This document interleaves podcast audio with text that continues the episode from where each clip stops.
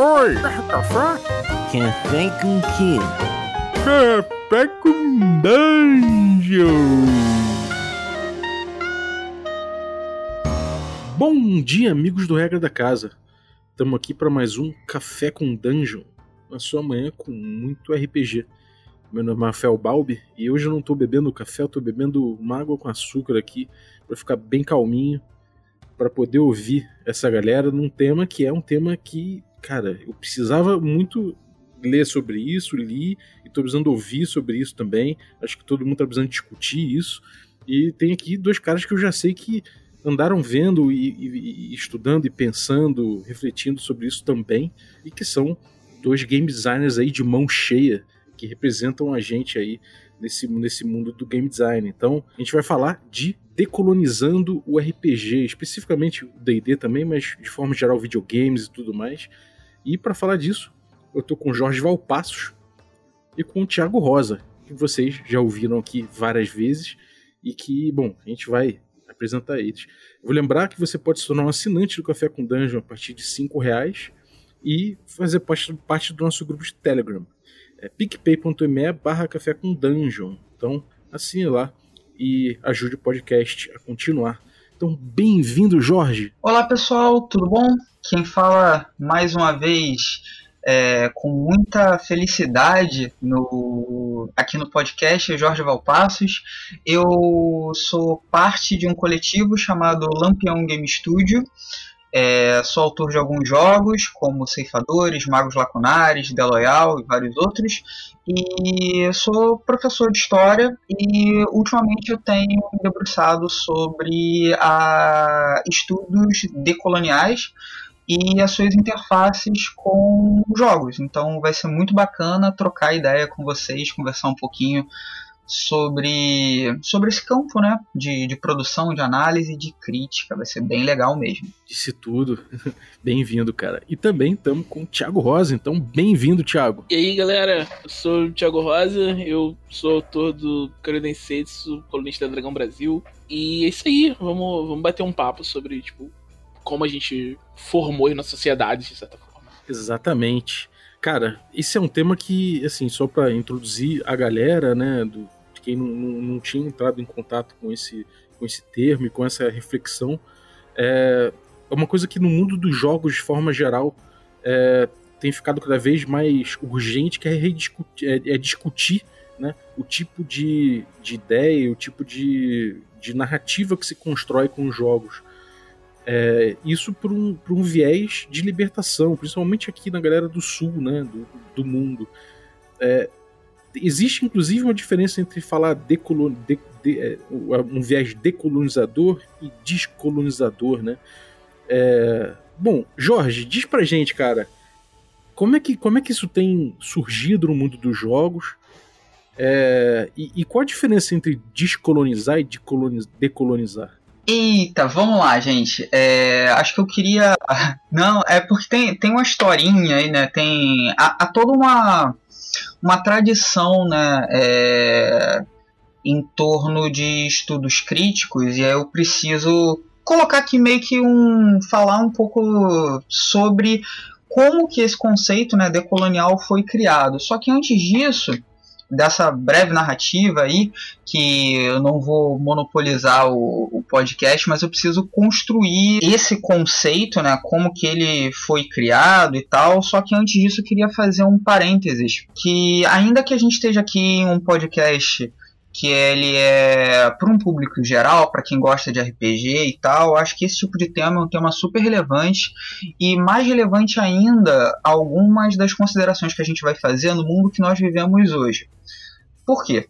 É, a gente está no Brasil no ano de 2020, você pode estar tá ouvindo lá numa cápsula do tempo no século 27, alguma coisa assim, mas nesse momento que a gente está vivendo, nós temos um fortíssimo ataque a qualquer tipo de campo de produção e de legitimação de saberes acadêmicos e também comunicacionais. É, sobretudo na atual gestão governamental federal, mas não é um fenômeno exclusivo aqui do Brasil, é, os saberes que são construídos na academia e os saberes que são saberes que não apenas não são construídos na academia, mas que são é, construídos por pessoas que não são consideradas é, é pessoas que estão em uma posição de poder, são deslegitimados. Então, é, fazer esse tipo de podcast e trazer esse tema para a gente, inclusive, ter uma complexificação do nosso ato lúdico, do que, que a gente está jogando, do que, que a gente está consumindo, do que, que a gente está fazendo, e ter alguns tipos de abordagens, que são abordagens de historiadores, de antropólogos, de sociólogos, de geógrafos, que estão pensando de uma forma diferente a produção cultural nesse mundo que nós vivemos, é algo que é muito importante, serve para rasurar, inclusive, posturas que são posturas excludentes e nós temos que nos, que nos lembrar que somos autores, tanto produtores de conteúdo quanto escritores de jogos, que estamos posicionados na periferia do capitalismo na América Latina. E mais especificamente, eu e o Thiago somos pessoas pretas periféricas.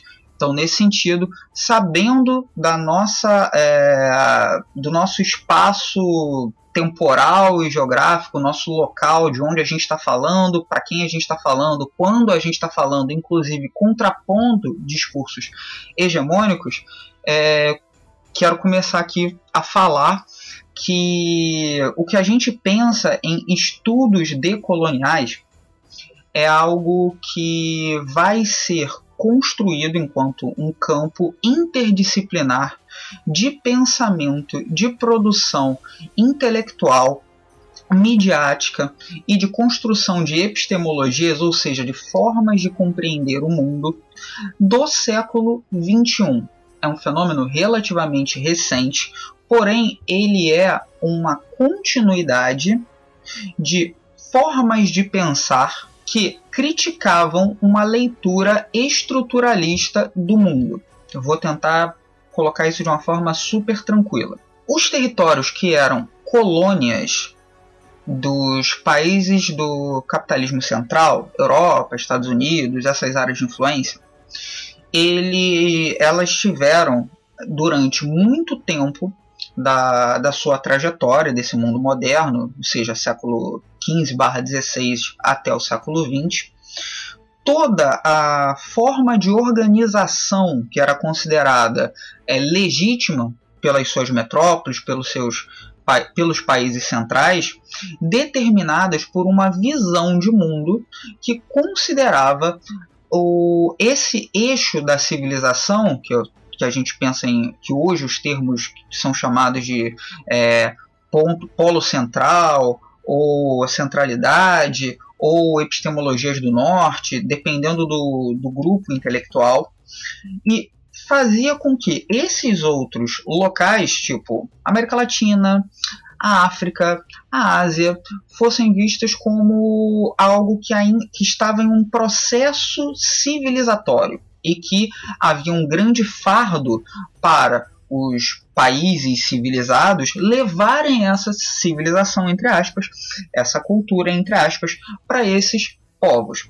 A gente vai ter diferentes processos que vão desde a é, cristianização, a gente pensa aqui no caso do Brasil, com os jesuítas e tal, mas não apenas isso, os discursos racistas, os discursos xenofóbicos, os discursos orientalistas, que são discursos que veem o, o Oriente como algo exótico, algo pitoresco, é, algo que é até ou libidinoso, ou mais carnal e menos racional, em contraposição aos é, valores, ideais estéticos e padrões de organização social, tais quais a é, organização política, tendo monarquias e depois democracia liberal burguesa, algo nesse sentido, como a meta que esses outros países deveriam seguir. Sendo que, a partir do século XIX e no século XX, houve uma série de processos que visavam criticar esse tipo de arranjo de organização da vida dada pelo mundo europeu, branco, masculino, hétero e cis.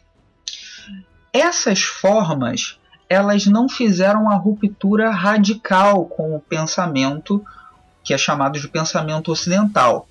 Fizeram o que? Um processo de independência, colocando-se de uma forma contrária a esse discurso colonizador. Normalmente de uma forma a denunciar todos os processos de colonização que esse pensamento construiu para esses territórios.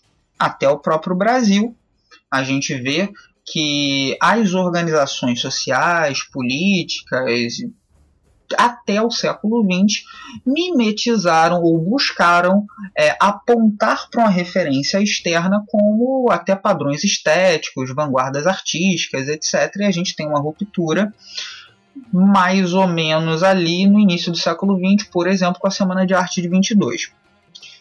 Sendo que, mais ou menos a partir da década de 60, 70 e 80, essas três décadas, ou seja, pós Segunda Guerra Mundial, um grupo de intelectuais começou a averiguar que até mesmo intelectuais que criticavam o pensamento colonizador europeu, sendo europeus, eles mantinham estruturas coloniais de análise.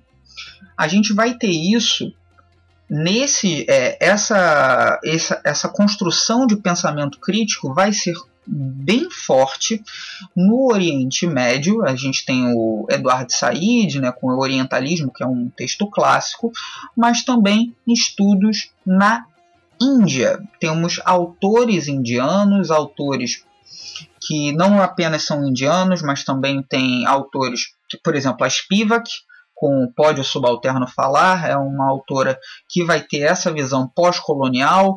Nós teremos intelectuais na África, como todo o movimento panafricanista, nós temos intelectuais, é, tem o movimento Negritude também, a. Césaire, tem impossível não citar o Franz Fanon, a gente tem é, também ali na, na área do Caribe, o Stuart Hall, que são pensadores que são agrupados num um pensamento que é chamado de pensamento pós-estruturalista. É interessante marcar que enquanto eles estavam escrevendo, a gente estava tendo a emergência do RPG enquanto produto cultural, década de 60, 70, 80. A gente coloca ali aquele marco em 74, mais ou menos, mais ou menos ali os anos 70, vai se formar aquela cultura lúdica em torno do, do RPG de mesa, e década de 80 a gente já vai ter já uma virada mais massificada e, de certa forma, é, mais próxima ao que a gente tem enquanto um produto de massa e tal. O que ocorre?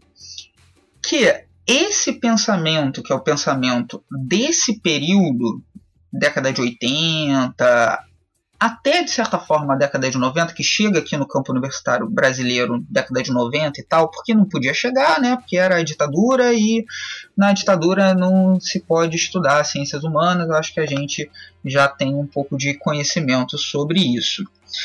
E aí, é, esse pensamento era chamado de pensamento descolonial ou pós-colonial, que tinha como principal característica a denúncia das estruturas que mantinham o, o, pensamento colonizado. E esse pensamento colonizado ele é baseado em três eixos centrais, que são é, a, o, você ter uma colonialidade do poder, a colonialidade do saber e a colonialidade do ser. Sendo que os estudos pós-coloniais eles tinham meio que como a principal, o principal objetivo era averiguar que até mesmo os supostos é, críticos ao estruturalismo e a, a, colonialidade mantinham traços, como a própria Spivak faz ao analisar o Jacques Lacan e o Michel Foucault, que tinham ainda uma estrutura colonial para análise de determinados processos e, e, fenômenos. a gente vai ter a partir dos anos 2000 encontros de intelectuais latino-americanos e também de algumas áreas dos Estados Unidos que buscaram, de acordo com um grupo de pesquisas fundado no ano de 2001 chamado Modernidade e Colonialidade, ir a um passo além, buscando não apenas denunciar a colonialidade do pensamento, mas dar voz e vez às epistemologias do Sul, a uma forma de compreender processos, fenômenos e arranjos sociais distintos dessa necessidade de se colocar a grande história numa linha do tempo evolutiva para que todo mundo chegue até o telos é, civilizatório europeu, branco e etc.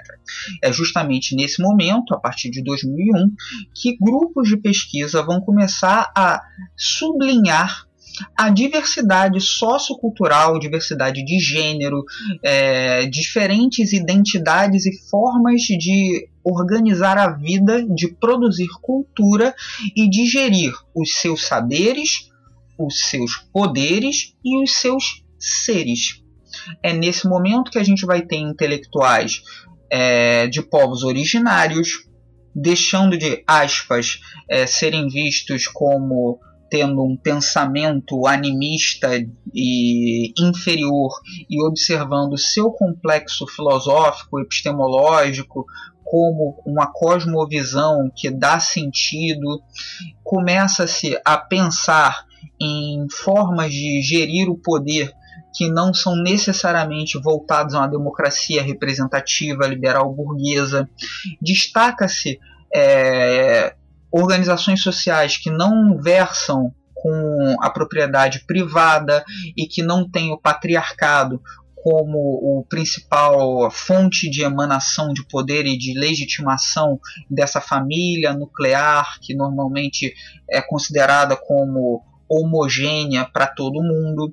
A gente começa inclusive questionar a racialidade das interpretações históricas, verificando que o próprio conceito de raça ele começa a ser operacional junto da colonialidade antes do século XVI e do sequestro e da escravização de, é, massiva e da é, mercantilização de indivíduos em todo o planeta, não havia essa necessidade de sublinhar a ideia da raça. Então, é a partir desse momento, então, se a gente está em 2020, é relativamente recente, mais ou menos 2001, que esses grupos começam, grupos de pesquisa, começam a se organizar, dentre os quais temos um principal grupo que está presente até hoje, que é localizado na América Latina, que tem inúmeros pesquisadores que fazem parte dele. Dentre os quais a gente pode falar aqui do, do Mignolo, a gente pode falar também da, da Catherine Walsh, e tem muitos outros intelectuais que estão localizados nesse, nesse processo.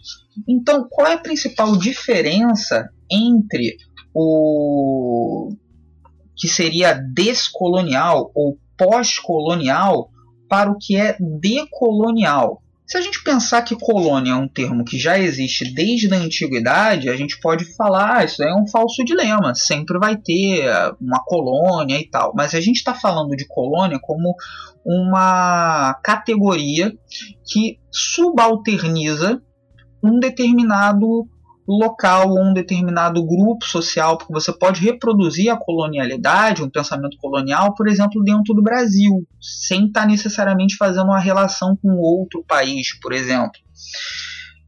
os processos decoloniais desse grupo modernidade colonialidade, eles visam transcender, ir além. E quando eu falo transcender, eu falo de não pensar em uma cultura que é uma cultura exótica, um povo originário, como algo delegado ao passado, alguma coisa relegado ao passado, alguma coisa que tem que ser expropriada, que tem que ser é, invadida e detonada.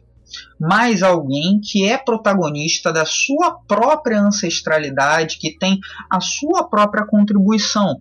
E é o que a gente consegue ver hoje em várias áreas do conhecimento, como por exemplo a própria ideia do bem viver, de você ter uma, lei, uma visão da própria terra como algo que não tem recursos infinitos e observar as pautas ambientais, muitas vezes verificando as formas de gerir é, essa tecnologia ambiental que já eram conhecidas milenarmente por esses povos originários. Formas de você amar, formas de você lidar com o outro, que resgatam laços ancestrais. E aí não é à toa que a produções culturais que vão dialogar com conceitos como o Ubuntu, por exemplo, que o rapper Emicida costuma trazer com muita propriedade. E aí, todas as vezes que a gente tem essas referências a formas não coloniais de organizar a nossa sociedade intelectualmente, materialmente, a gente está tendo posturas de coloniais. E aí a Catherine Walsh é a que marca, né, ela sublinha esse termo que não é descolonizar. Você não precisa ter a colonização para negá-la, mas você tem de colocar em primeiro lugar é, colocar como o protagonista, como o agente, aquele que era o subalterno, e rasurar essa relação de opressão que já tem alguns séculos da história. É, já vou agradecer logo de cara, cara. Agora, Thiago, é, isso que o Jorge colocou tudo deu um gancho legal para a gente analisar o impacto disso, não só no mundo dos jogos, mas nas narrativas que os jogos apresentam, né? Como é que você tem visto o impacto desse, de, dessa possibilidade de pensamento e dessa necessidade política no mundo dos jogos hoje em dia? É, eu acho que tem uma, uma preocupação cada vez maior entre, entre game designers de é, afastar os, o seu, os seus jogos de, de modelos que, que possam ser nocivos ou que estejam relacionados ao, ao imperialismo, né? Tem um, essa, essa pegada de decolonizar, né? Isso rolou numa polêmica recentemente com o Orient Adventures, um suplemento antigo de de D&D que entrou na D&D Classics, onde eles vendem os, os livros mais antigos, né? E ele tava vendo lá e as pessoas pensaram, puxa, tanto, tanto material que vocês têm que fazer, vocês têm mesmo que colocar um, um, um jogo desse que é tão, tipo, que pega tão pesado em orientalismo, né? Que, tipo, é, assim, é, para falar dessas coisas, eu, eu, entendo que elas são produtos do seu tempo, assim, né? É, não era uma época que pesquisa era tão fácil de, de fazer como é hoje em dia. É, o, o, contato com o exterior era mais difícil, o contato com o outro era mais difícil, eram, eram outros tempos, né? Então é muito difícil a gente julgar as pessoas que fizeram isso. Mas a gente, o, o conteúdo a gente pode julgar, né? E o conteúdo é um conteúdo, no mínimo, problemático. Então, qual era a necessidade de, de trazer esse conteúdo solto, né? Sem nenhum, nenhuma crítica, sem nenhuma contextualização dele e apresentar para as novas gerações, né? A Wizards ouviu a crítica das pessoas que foram levantadas e colocou um disclaimer de que, igual tem nos, nos, nesses desenhos antigos da Warner, sabe? Essa mídia é um, é um produto de seu tempo e as visões contidas nela não necessariamente refletem o, o, a nossa visão contemporânea, né? Não é, é eram, eram outros tempos, basicamente. É isso que eles falam para você entender que aquilo que você vai ler aqui, ali não necessariamente vai bater com aquilo que você pensa e não é aquilo que a empresa pensa. Que esse é o principal, né?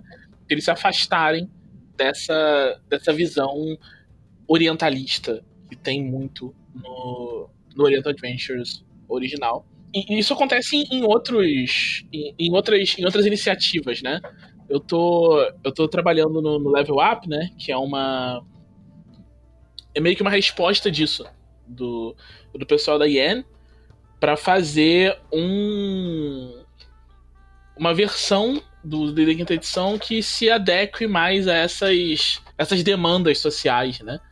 Então, é, a própria Wizard vai fazer isso, já, já falou que no, no, no, no PlayStation Book 3, que, que vai sair agora, vai ter umas regras diferentes para lidar com raça, né? Para não ter mais essa visão do daquele que não é europeu como selvagem e tal, para tentar evitar que as raças não humanas sejam lidas como culturas humanas e tal, para diminuir essa o impacto desse de todo esse colonialismo, de todo esse imperialismo que que está construído no D&D de certa forma, né?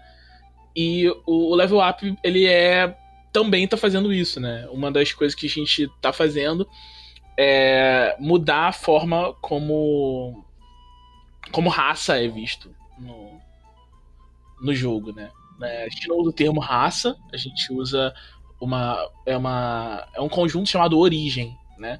Origem é, é um pedaço da sua vai ser um pedaço da ficha, né? Onde vai ter três coisas: é, herança, que é meio que a parte biológica do que compõe o, o, personagem. Então, humano é uma herança, anão é uma herança, elfo é uma herança. Cultura, que é de onde ele, ele cresceu e onde e o que ele aprendeu à medida que, que cresceu. Então aí a gente vai ter é, tipos diferentes de, de culturas de elfo, tipos diferentes de cultura de anão.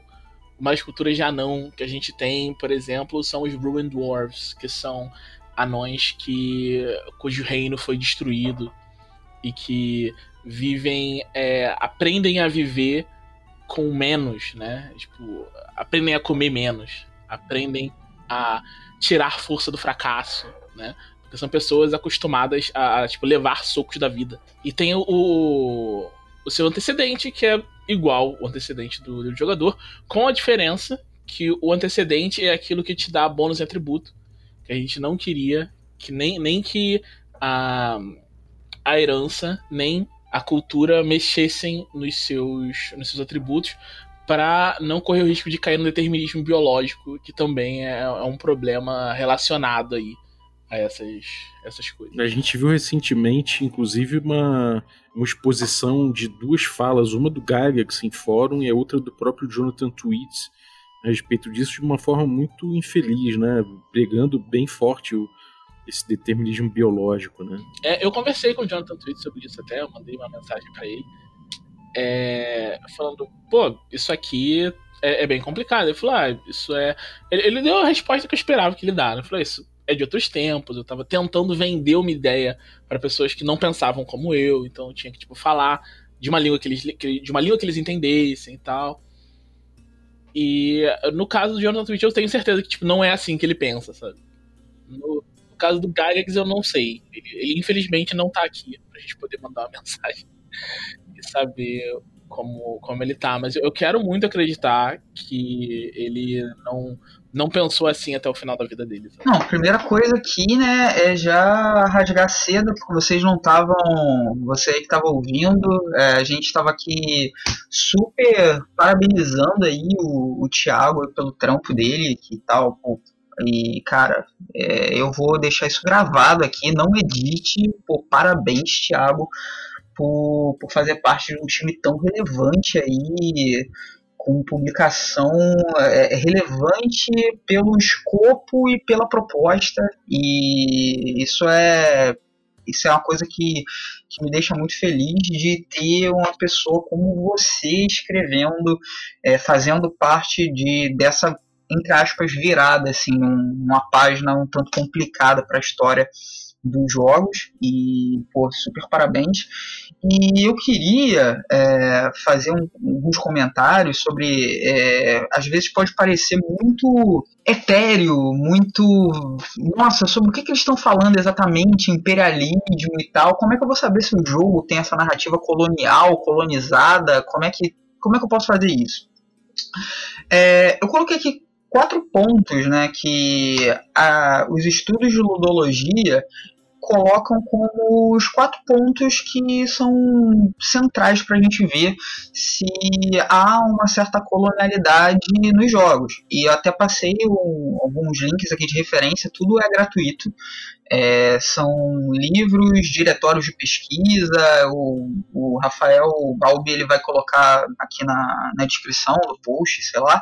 Todos esses links têm um livro um livro completo com autoridades de. Com, com, pesquisadores, com acadêmicos da área de jogos, que foi publicado pela ETC Press em 2019, no, no ano passado, que é tipo ele é um livro que fala de videogame, mas não é só de videogame, é videogames e o sul global, mas dá pra gente utilizar ali é, as análises, os conceitos para a cultura de jogos, não apenas para videogame.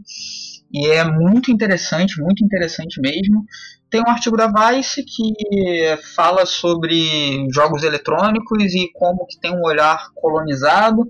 Tem um grupo de pesquisa da Universidade Federal de Juiz de Fora, coordenado pela Eliane Betotti, é, que está trabalhando especificamente com um projeto de pesquisa decolonial para jogos e deve fazer, inclusive, curso sobre isso.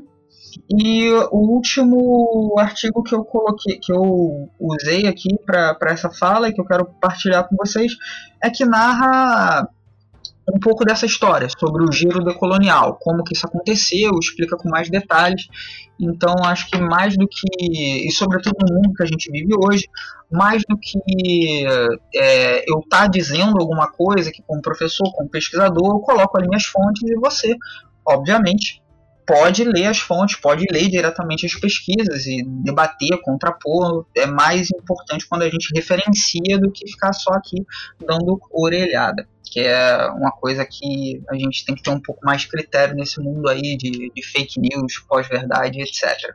Então, quais são os quatro critérios que eu acho que são legais para gente decolonializar o nosso olhar é, em torno dos jogos, em torno até das aventuras que a gente cria, dos personagens que a gente faz, do jeito que a gente escreve, que a gente cria material. Primeiro ponto, é a gente ver se a gente está utilizando os 4x, que vem lá do inglês, né? Explore, expand, exploit, exterminate, né? Explorar, expandir, extrair, exterminar. Que é aquela lógica que nós somos saqueadores, né? E nós somos é, as pessoas que têm de acumular riquezas e tesouros e invadir ruínas e saquear, e se tiver qualquer é, indivíduo diferente da minha cultura, eu vou exterminá-los e tal. Então é uma coisa que a gente tem de pensar se a nossa relação com, com o ambiente é só de extração, se a nossa relação com o cenário é só de exploração com o nosso assentamento é só de expansão e a nossa forma de lidar com o outro é só de extermínio. Acho que são coisas interessantes para a gente pensar na cultura de jogos. Segundo ponto, que acho que é um para checklist, né, para a gente problematizar, para a gente pensar, para a gente realmente pensar numa abordagem decolonial, é se a proposta do jogo é maniqueísta. Se é bem versus mal, se há um moralismo, se há questões em torno de escala de cinza, se é nós versus eles, e como que isso é, tem retornado ultimamente, né? Presidentes aí falando que vão criar um muro para mandar os estrangeiros para fora, gente falando que minorias têm que se curvar a maiorias, é, coisas desse tipo, né? É, nossa bandeira não será vermelha, essas coisas assim, como que esse pensamento é, binário e maniqueísta às vezes está presente na cultura lúdica e o mundo é muito mais complexo do que isso. E aí vale ver como que outras sociedades lidavam com, com diversidades, inclusive endógenas. O terceiro ponto é um ponto que tem a ver com a estética, é o belo. É se a gente vai ver se nesse jogo o que é considerado o belo ele segue aquele modelo grego, proporção áurea, corpos torneados, o masculino, sabe? Aquela, aquela visão bem é, clássica ou neoclássica, é, que é classicista, renascentista e tal, etc. Será que tem corpos gordos? Será que tem pessoas baixas, pessoas altas, com diferentes tons de pele, cabelo, penteado, roupa, forma de se expressar? Isso tudo é muito importante da gente observar porque a gente cria uma identificação visual, né? O primeiro impacto que a gente tem com o manual de RPG, com algum suplemento, com alguma coisa, tem a ver com isso. E por fim, a narrativa. Se esse jogo ele imprime uma narrativa clássica de herói, sendo que quando a gente pensa da ideia de herói, da jornada de herói, do monomito, a gente não problematiza que essa ideia que, que dialoga com a visão arquetípica junguiana vai se relacionar com as narrativas europeias, ou da cultura, né, da, da cultura é, alemã, ou mesmo dos épicos da tradição clássica greco-romana. Então, que herói é esse? A gente não vê.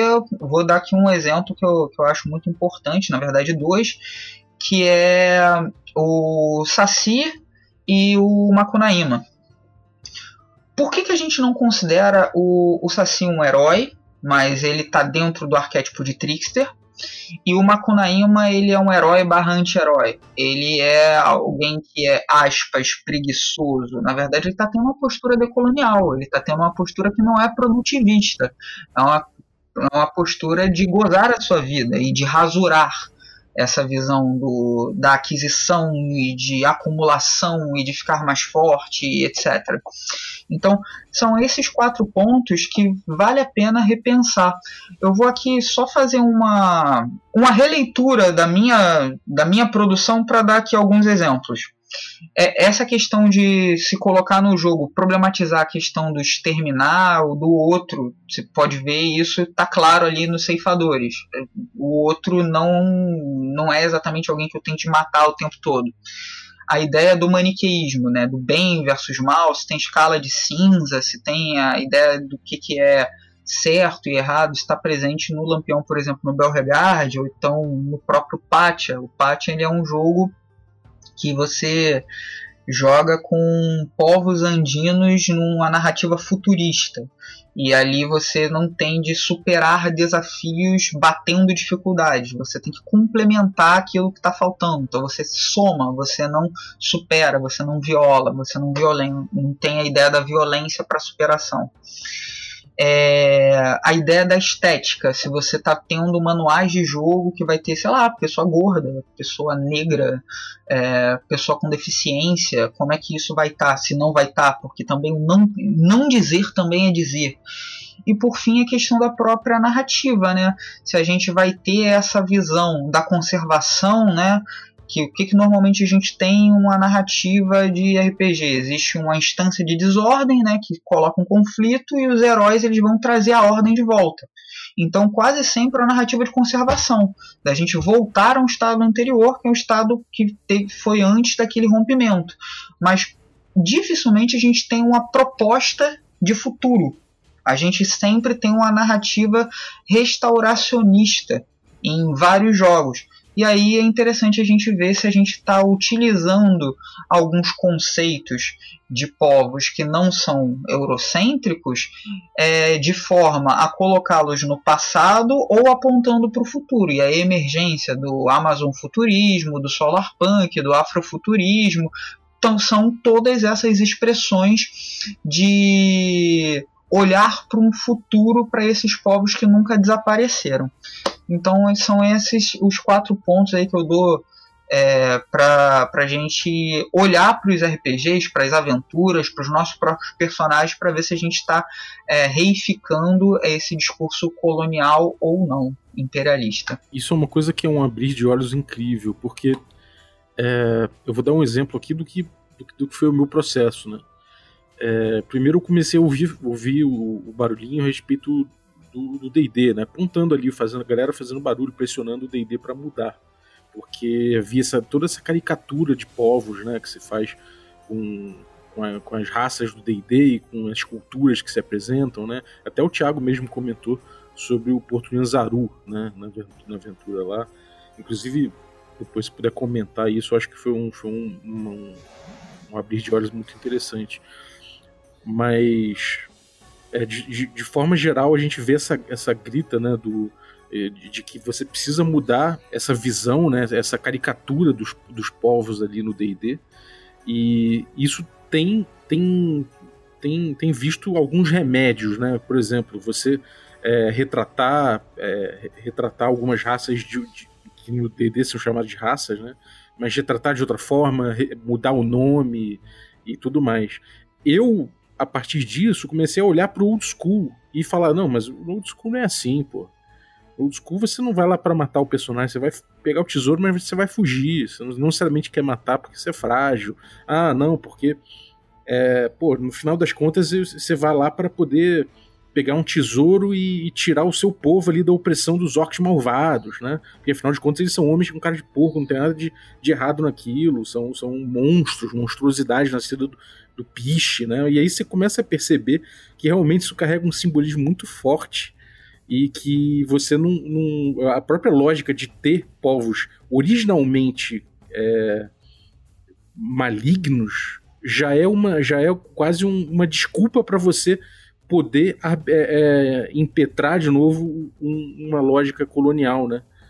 É, como é que como é que é, é essa questão complicada porque ao, ao passo que eu, eu, eu, eu, vi decisivamente, principalmente agora que eu só falo que o D&D clássico, por exemplo, ele é forjado nisso, a evolução também não me parece muito, em muitos pontos muito interessante. Não estou falando da solução que o Thiago apontou agora, mas estou falando dessa decisão de você, às vezes, pegar as raças, as raças, agora a gente pode chamar de ancestralidades, ou sei lá, de, de, de, de origem né, do DD, e, e humanizando elas necessariamente. Né? Então, o processo que a gente viu o DD fazendo foi de transformar todas, todos, todos esses, esses outros estereótipos em humanos um pouco diferentes só do, dos outros. Né? Reflexos muito claros do humano. Isso não seria um jeito da gente perder diversidade em certos pontos, assim? Como é que é essa coisa da, da gente ad, ad, admitir diversidade no mundo de jogo, mas ao mesmo tempo normatizar todo, todos, todos, todas as espécies ali dentro do mesmo do, do, mesmo, não sei se fenótipo, não sei, mas dentro do mesmo da mesma característica, né? Como é que funciona isso? Tem os, jo os jogos aí como um, um, exclusivo online que saiu aí no Roll20, em que você tem diversos, diversas espécies diferentes, elas são completamente diferentes umas das outras. Me parece um caminho mais interessante. O que, que você acha disso, Thiago? É, eu acho que quando a gente é, pensa no, nas, outras, nas outras espécies, nos outros povos, como muito alienígenas, a gente tá correndo um risco aí, sabe? Porque você tá colocando eles totalmente na posição do outro. E, e isso, é, isso tem, é, é, perigoso, ainda mais no, no, RPG, onde você deixa tudo em aberto pro jogador preencher com, com lacunas, né? Quando você põe um um outro que, de uma forma ou de outra, porque é muito difícil fazer um outro que é completamente alienígena. Nesse contexto que é alguém com quem você vai jogar e tal. É, você não vai ter, por exemplo, o, no caso dos aliens mesmo, até nos aliens do, do, do filme do, do Alien, mesmo xenomorfos, né? Eles são feitos para você ficar assustado e, e enojado, mas eles ainda assim representam coisas relacionadas a, a, a, a coisas muito humanas, né? Ao medo do, do homem de, de ser estuprado e ficar grávido, né? Isso tudo tá dentro ali do, do Alien. Então qualquer representação dessa, eu acho que você corre um, um risco se você não deixa claro o que, o que você tá, tá fazendo. E eu acho que é, é até importante correr riscos em, em qualquer empreitada artística e dentro de jogos também, sabe? Porque é, quando a gente fica só no seguro, a gente dificilmente produz coisas muito interessantes. Né? Então às vezes tem que arriscar. E eu entendo quando as pessoas correm riscos para fazer isso, né? Mas eu também entendo que prefere ficar no seguro. Porque é, é uma responsabilidade muito grande você colocar alguém no, no papel do outro e, e ver isso, isso ser explorado de forma negativa, sabe? E eu acho que isso é, não, não tem, acho que não acontece com nada tão forte em em fantasia medieval, em RPG, do que com os orcs. Assim. Eu acho que esse é, é a coisa mais, mais frequente que eu vejo, porque foi uma. Me parece que foi uma decisão consciente, né, da representação dos, dos orcs pelo em Senhor dos Anéis, que é de onde foi passado para os, para os outros lugares, que eles têm. É, um, um fenótipo e uma representação que lembram povos reais e coloca eles como o outro e como malignos e como inferiores, né? E demorou muito tempo pra gente ter é, representações na cultura que mudam esse, esse paradigma. Assim, né? A gente teve primeiro umas iniciativas mais tímidas, tipo o, o, John Wick fez com aquele o jogo dele Orcs, que ele só inverte a situação. Você joga com os orcs e os outros são os jogadores. Que eu, eu acho que é uma coisa muito, muito corajosa, né? De colocar. É, parece muito simples hoje, né? Mas tantos anos atrás, ele, ele colocar o, o aventureiro invadindo a casa de pessoas de com a pele de cor diferente para matar essas pessoas e tirar as coisas que elas têm. Ele colocar isso como uma coisa negativa, eu acho uma crítica muito forte. E jeito, ainda mais do jeito que ele fez, que é, é uma piada, né? Orcs é uma piada. E o riso, acho que tem um papel de permitir que a gente encare coisas que não encararia de outra forma. Assim. Tipo, eu, eu nunca faria uma mesa de orcs se fosse levando a sério essa situação, sabe?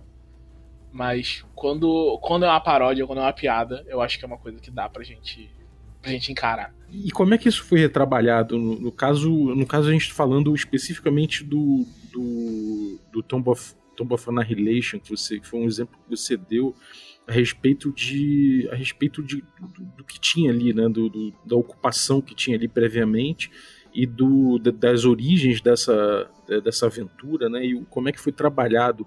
Você, você acha que resolveu a questão? Você acha que avançou na questão? É, resolver, eu acho que tipo, o único jeito de resolver essa questão em relação a, a Cult e a, a Tom Van Halen como um todo seria apagar um retcon e mudar como as coisas aconteceram, sabe? E do jeito que as coisas estão, acho que a gente só tá progredindo. E eu acho bom que não seja só feito um retcon, sabe? eu acho bom a gente. É, assim, não, não pro, pro universo ficcional, assim, claro que para aquelas pessoas ali seria melhor se aquilo nunca tivesse acontecido, né? Mas como, como obra, eu acho que é, é bom a gente não ignorar os erros que já foram cometidos. A gente não esque esquecer a nossa história, sabe? Porque senão a gente acaba repetindo. E o que acontece ali é que tipo, tem esse, esse, esse lugar, né? Essa, essa região que é meio que reminiscente à África e antes aparecia até em, em Baldur's Gate aparece isso falando que tem colônias dos, dos países civilizados lá e é, era basicamente isso né e essa cidade Porto Nanzaru era uma cidade controlada por essas por esse, esse, esses colonizadores né só que no Tom of Annihilation eles tomaram essa decisão que eu acho uma decisão muito é, não, não, digo nem corajosa, porque eu acho que ela é necessária nesse sentido. Foi uma decisão muito acertada de é, não manter esse padrão. Né? Os nativos retomaram é, Porto Nyanzaru, essa cidade que é uma das maiores metrópoles de, de todo o universo dos, reinos esquecidos, né? E eles tomaram essa, essa cidade e agora ela pertence a eles. Né? Ela é dividida de um jeito. Eu também gosto de como ela é dividida, porque ela não é dividida de um jeito é, utópico, assim. É, Porto Nandoro não é, tipo, não é uma Wakanda, sabe? Não é um lugar fantástico e maravilhoso. É um lugar cheio de problemas, um lugar cheio de pessoas boas e ruins que cometem erros, sabe? E é, elas são. O, quem controla são as pessoas mais ricas, então eles têm toda uma uma necessidade tipo de, de ostentar esse poder, essa riqueza que eles têm. E isso também é, é, o motivo pelo qual eles tentam é, mostrar a cultura que já existia ali. Né? É, essa, essa região antes eles tinham reis, eles toda uma discussão se, o, se vai ter se vai ter uma família real, né? Eles não sabem se eles querem isso, eles querem manter o poder para eles. E eles discutem essa, essa coisa ao mesmo tempo que eles exaltam todas as culturas, todos os, os grandes reinos que passaram ali. A arquitetura deles é diferente, eles têm murais mostrando isso e a, a, língua deles é diferente, e tem guias de pronúncia para você tentar conseguir pronunciar o dentro do, do, idioma deles, né? E, e eu acho tudo, tudo muito interessante, é muito rico, é um cenário muito, muito interessante e é, ele é feito para você se inserir nele, né? Os, os, personagens são, são de fora, né? Eles chegam Porto Nanzaru, eu acho que ele é descrito de tão vívido que a, a, coisa que eu mais vi os mestres reclamando da aventura é que os jogadores não querem sair da cidade. Sabe? É basicamente isso. Eu acho que é, não resolve o problema, claro. Eu acho que o objetivo também não era tipo, resolver o problema, mas eu acho que era tornar isso mais palatável, mais aceitável e mais interessante, assim. É, eu acho que, tipo, ninguém se interessava em, em, em, Porto, em, Porto Ganzaru antes dessa aventura, assim. Que tornou agora um dos meus lugares favoritos de Forgotten Realms é esse. A gente tem essa, essa coisa do desse tipo de narrativa, né? A gente vê, a gente tem um, um artigo que você até linkou na da Vice, né? Falando sobre, por exemplo, o problema dessa dessa ideia civilizatória, né, que a gente vê no Civilization, que é um jogo de computador, que muita gente deve conhecer, é, que a gente vê também no D&D clássico, né, de que a gente vai levar a civilização para os ermos, né, e para que e eliminar ou domesticar os povos que estão ali, que, tão, que ocupam aquilo lá atualmente. É, essa coisa do, do, do, mito civilizatório, né?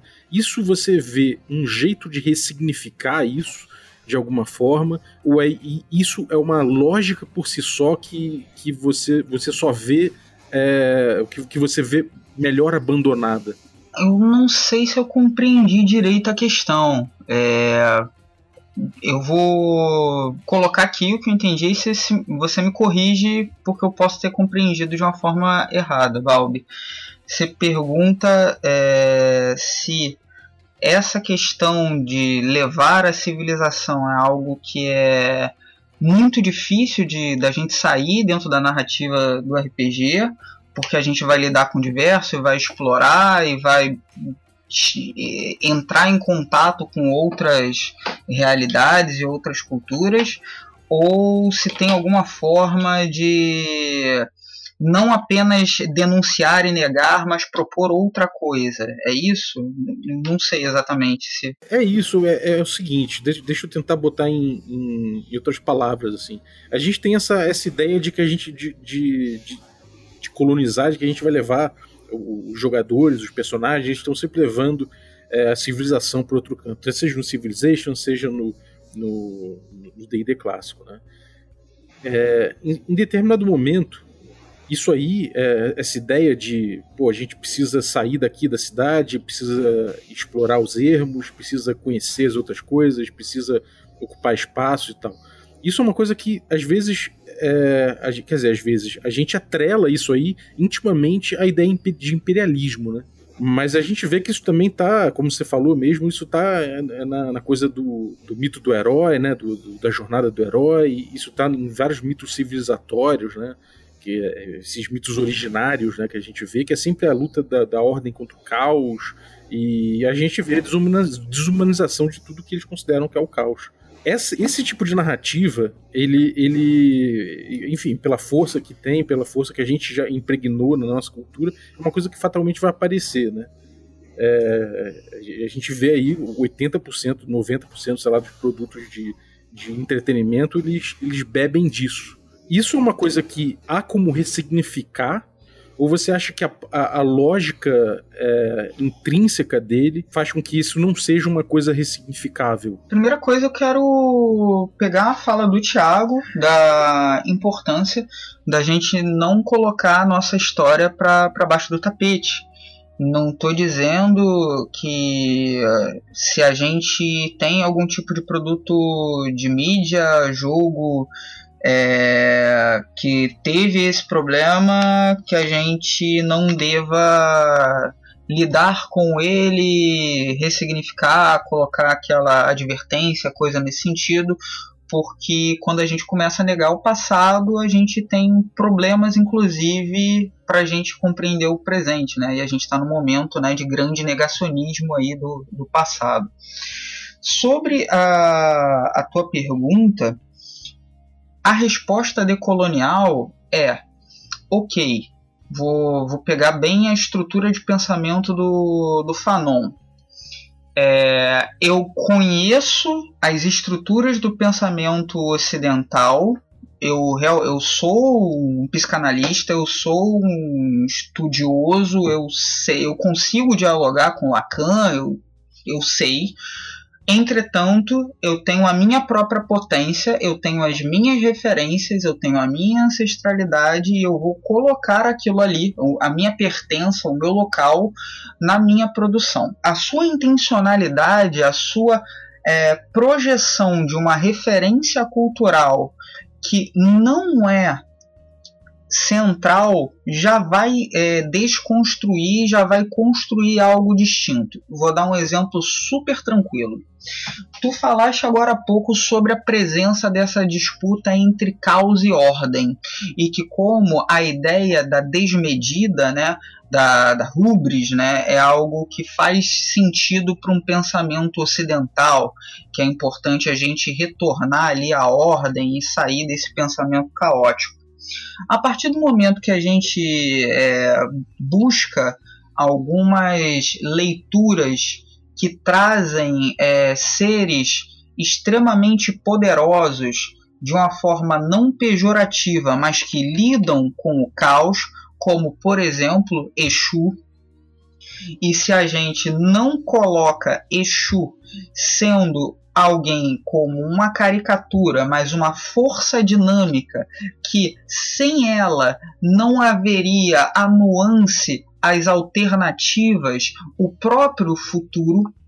Ou seja, o caos é um caos criativo, é um caos da potência, é o caos do tesão, é o caos da vida. A gente consegue construir narrativas decoloniais, utilizando uma referência que é uma referência periférica, africana, alguns diriam afro-brasileira, mas isso é um termo que está em disputa e, e, teria mais 20 minutos de blá blá blá de negro brasileira, afro-brasileira, africana, tem, tem muitas questões para se debater, mas é um conceito que é um conceito afrodiaspórico que já está sendo é, apropriado numa acepção positiva, não apropriação no, como uma apropriação cultural, que é só um recorte ou um token, mas para você buscar narrativas que inserem o caos como algo que gera potência e não algo a ser negligenciado. Vamos pensar, por exemplo, no conceito de exploração.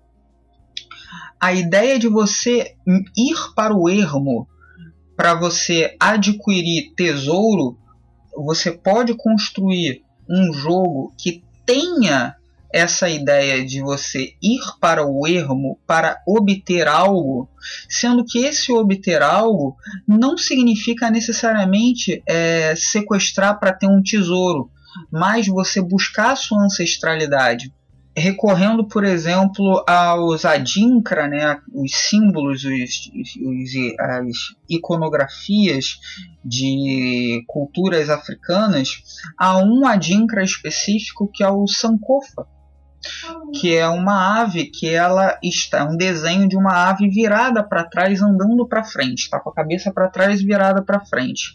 A gente pode considerar dentro do que normalmente se chama né, de dos povos bantu, os povos de pele preta do sul africano, centro-sul africano, uma relação com o ancestral que é distinta de uma relação ocidental.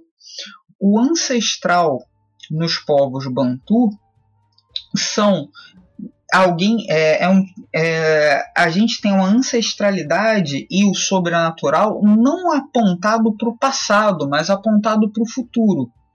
Aquele que é o mais velho, ele não é só o mais sábio pelo tempo de vida, mas é porque ele está mais próximo do etéreo. Ele é alguém que está próximo ao que é transubstancial, aquilo que não está encarnado. Então é por isso que ele tem um poder. Nesse sentido, fazer um tipo de jornada que poderia ser de um jogo old school, mas que no lugar de ser para pegar ouro, mas que fosse para você buscar é, referências das suas ancestralidades distintas em um mundo complexo e diverso com nuances políticos e não apenas bem versus o mal, seria uma possibilidade você utilizar o mesmo conjunto de regras e eu tô em alguns projetos decoloniais que estão indo para esse caminho. Nesse momento, estou tocando dois. É, de você utilizar uma mesma, um mesmo conjunto mecânico, a mesma engine, por exemplo, você pode pegar um D&D BX da vida e você fazer um jogo que na verdade você tem uma proposta distinta, mas com a mesma lógica, por exemplo, do X-Crawl.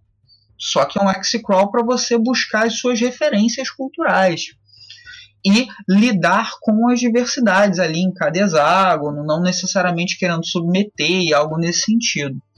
Então são algumas possibilidades, é o que eu digo. O, o, o próprio jogo, o conjunto de mecânicas, etc., é, tem de ser também é, hackeados, apropriados, é, tem que ser feitas essas gambiarras. E, inclusive, num dos textos de referência, fala um pouco disso, como a cultura das epistemologias do Sul pega o jeito de jogar, que é um jeito de jogar dos Estados Unidos ou da Europa, e faz o seu próprio jeito de jogar.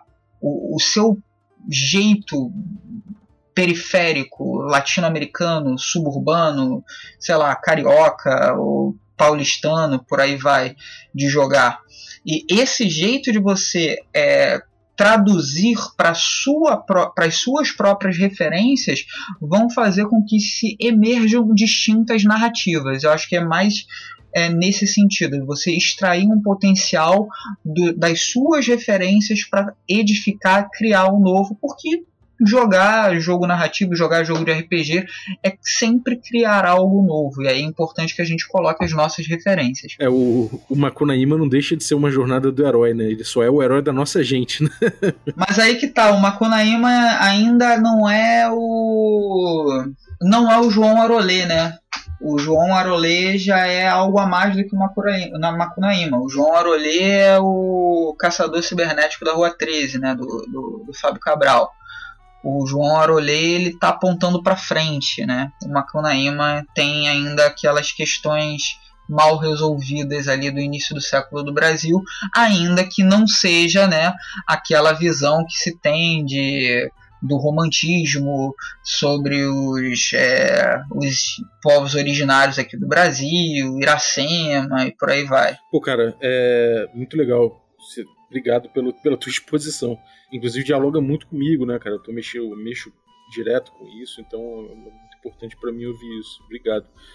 E você, Thiago, é, você dentro dessa, dessa, dessa, dessa tua produção agora, você vê como uma, uma coisa delicada, uma tensão você produzir uh, dentro desse mercado, o mercado gringo, tudo mais a respeito disso, você tem sentindo, sentindo uh, dentro da tua agora do, do teu novo trabalho e, e, não só nisso, mas na produção independente, você ter, ter sentido uma, uma recepção é, boa para essa para essa mentalidade, essa, essa mudança de mentalidade? É, assim, é, nesse geralmente pessoas é, me procuram para trabalhar nos projetos justamente para ter essa visão, então eu fico bem tranquilo nesse, nesse sentido, assim. Mas eu já trabalhei com pessoas que tinham é, dificuldades, tipo, tinham receio de, de errar, né? Porque é, é, um, é um terreno novo que a gente tá, tá lidando, né? Ninguém, não tem tanta gente que faz isso, então vão acontecer erros, sabe? A gente, para chegar no, no, ponto em que a gente entende o, aquele antigo Oriental Adventures como, como zoado, pra gente ter um Porto Nyanzaru, pra gente ter esse Porto legal que tem agora, que é melhor, a gente teve que ter um Porto Nyanzaru ruim antes. A partir dos erros a gente vai construindo. Então, eu, eu não tenho tanto, tanto receio assim, não, de, de fazer alguma coisa que tá errado ou que seja não se encaixa exatamente, ou não passa a mensagem que eu quero, que eu quero passar. Eu acho que é muito fácil você fazer alguma coisa em RPG e não passar a mensagem que você esperava, né? Porque é parte de como a mídia se, se estrutura, né? De ser, é, de ser assim, incompleto, né? Então, eu acho que nem, nem tudo você pode. Nem tudo depende de você. Muito vai depender da sua audiência. Você tem que fazer as coisas de boa vontade e você tem que estar tá disposto a admitir quando errar, porque às vezes você vai errar. E eu, eu, eu pelo menos acho que eu tô pensando dessa forma. Sim. E, cara, e, e isso traz na, na, no teu enxergar, isso traz novas oportunidades de game design, de mecânicas, de interações, de significações dentro de mecânicas e dentro de projetos de jogos? Eu acho que sim, acho que sim, porque você tá, de certa forma, ampliando a sua visão, né? Isso não vai ficar só no, no campo das ideias que você vai abordar, vai estar tá na, na, na, na forma como você vai abordar essas ideias. Então, isso com certeza vai, vai expandir o, o que você pode pensar como, como game design, sim. Até porque é, como parte desse processo de construção, você vai precisar de uma, de uma pesquisa mais, mais ampla, né? Isso vai envolver contato com, com jogos de outras culturas, com jogos de outros povos, de outras épocas. E a partir daí você vai aumentar o seu, a sua bagagem, né? E com certeza vai, vai melhorar a sua produção. Galera, a gente já vai passando de uma hora aqui, então é, eu vou ter que, infelizmente, encerrar o papo por aqui.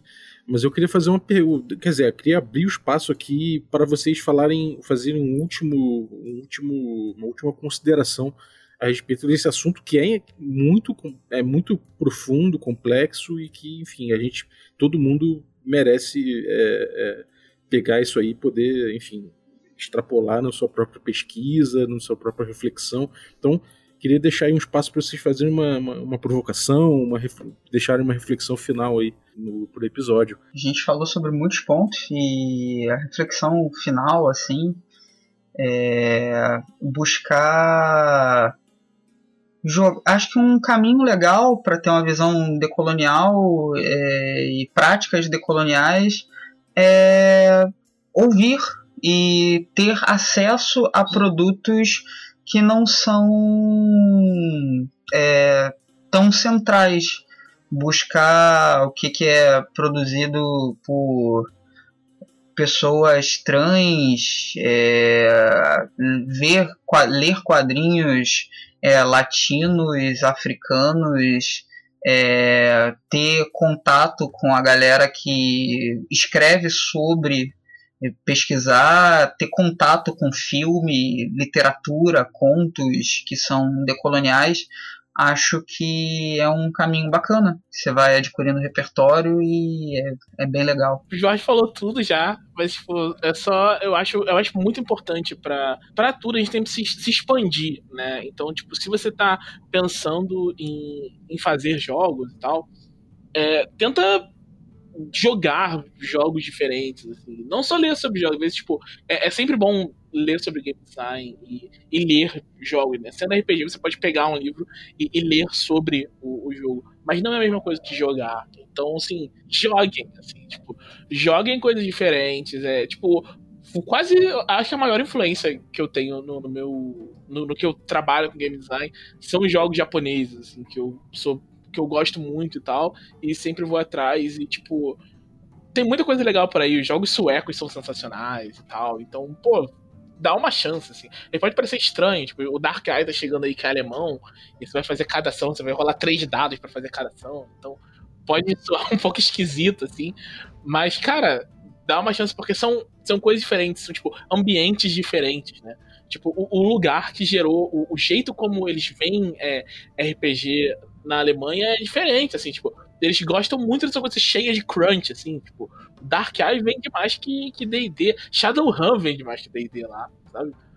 Eles gostam disso, cara, e tipo, por que eles gostam disso? Será que isso é tão ruim assim? Tipo, dá uma olhada, dá uma chance, tenta entender como o outro pensa, que isso pode, tipo, revelar até do que você gosta mais sobre as coisas que você gosta. Pô, obrigado, gente. Então, a gente vai fechando aqui com essas duas, com essas duas reflexões aí.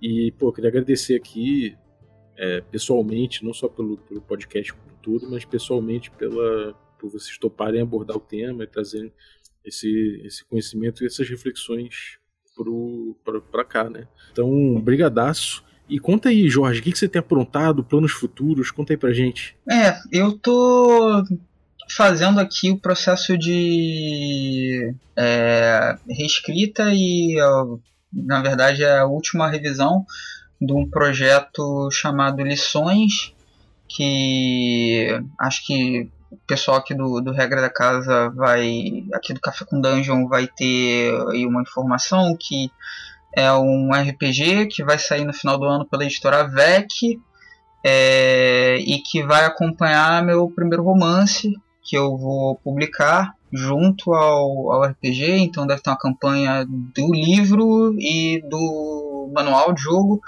Já tô mais ou menos. Falta pouca coisa para eu terminar a reescrita do, do romance, que eu tô trabalhando aí já tem uns dois anos e meio para três anos nesse livro.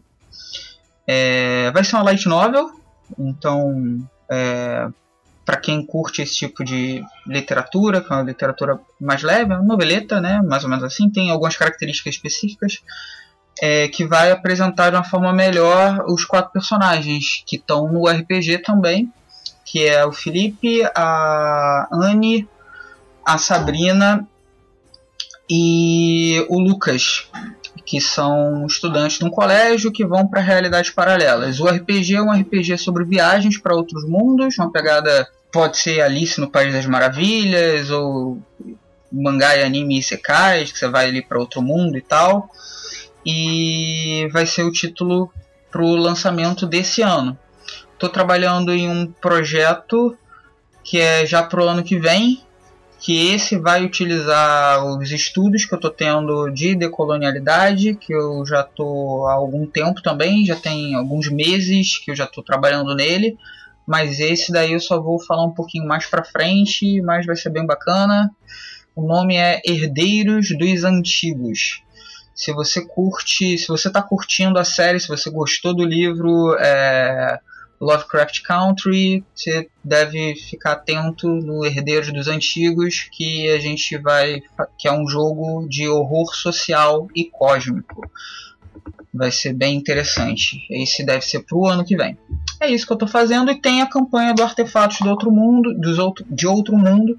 E é isso, gente. Muito obrigado e espero que tenha sido de uma boa valia a todos essa nossa conversa. Deixa eu perguntar uma coisa pro Jorge. Quantos jogos você fez esse ano, Jorge? Então, esse jogo, é, esse ano, contando os mini-jogos, os panfletos, as participações de Jam, a gente tá em agosto, tem sete jogos. Você, tipo, a gente tava gravando um painel no, da, da Gen Con, aí a gente foi comentar da, da criação do, do Jorge e tal. Aí o televisor falou, não, assim, que o televisor, pra quem não sabe, é o meu chefe na Dragão Brasil. Né? Aí ele falou: Não, assim, acho que eu nunca nem falei com o Jorge Papasso, mas eu vejo o nome dele todo, todo mês, porque todo mês tem. é, rapaz, é uma máquina. Pô, parabéns pela produção, cara. E você, Thiago, conta aí pra gente o que, que você tem aprontado, o que, que vai pintar, o que, que pintou recentemente, conta pra gente. Pô, eu tô, tô trabalhando no Level Up, né? O Level Up é um um livro da Yen que é meio que é uma, uma tentativa de fazer com a quinta edição o que o AD&D fez com o D&D original e talvez faça muitas pessoas da SR não se interessarem muito por ele. Mas ele tem essa, essa pegada é, decolonial também. De, não, decolon... Ah, eu não sei falar isso, cara. Decolonia asador, eu não sei, cara. O Jorge sabe falar isso. Mas ele tem essa pegada, assim, da gente ver as coisas diferentes, tentar se afastar dessas, dessas raízes problemáticas que, que tem no D&D na fantasia medieval. É, eu escrevo na Dragão Brasil mensalmente também, e o, o Cara do se Deus quiser, amanhã chega na, na editora os livros. então não, não aguento mais sofrer, e aí eu entregue para as pessoas. Então, galera, muito obrigado, valeu. Você que ficou ouvindo a gente aí também, muito obrigado. E quero agradecer aos nossos assinantes que tornam essa aventura possível. Nossos assinantes Café Expresso, os Café com Creme e os Café Gourmet. Galera, muitíssimo obrigado pelo apoio de vocês, um abraço e até a próxima.